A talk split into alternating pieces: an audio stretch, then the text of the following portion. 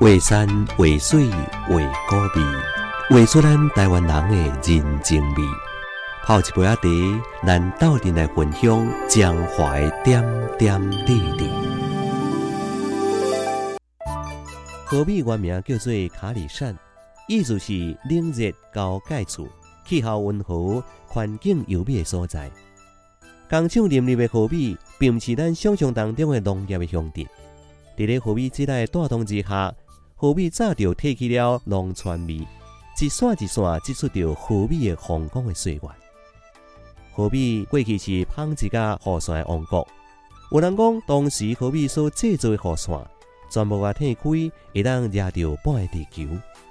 讲到阳明海内外的河米之啊，河米人就会想起着迄一段含台湾经济同齐起飞的日子。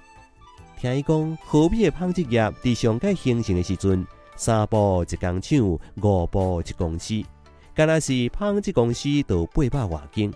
过去连妇女所用的电卡布，拢是以河米的产品上受欢迎。纺织工业的形成，为河米人带来了富裕的生活。当地人伫讲，河米的面子是全中华上界最。一年布的制成会当拆解成为二十几个过程，所以家庭代工非常的普遍。大家平分所有制定，做法起来都 OK 了。分工合作的河米人，听出台湾团结的生命力。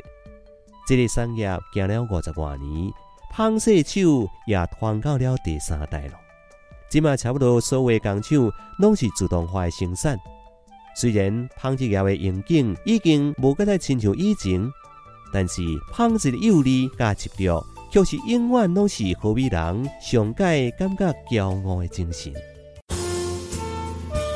为山为水为高味，画出着咱中华人的人情味。FM 八八点七花园广播电台，甲咱斗阵听笑中华点点滴滴。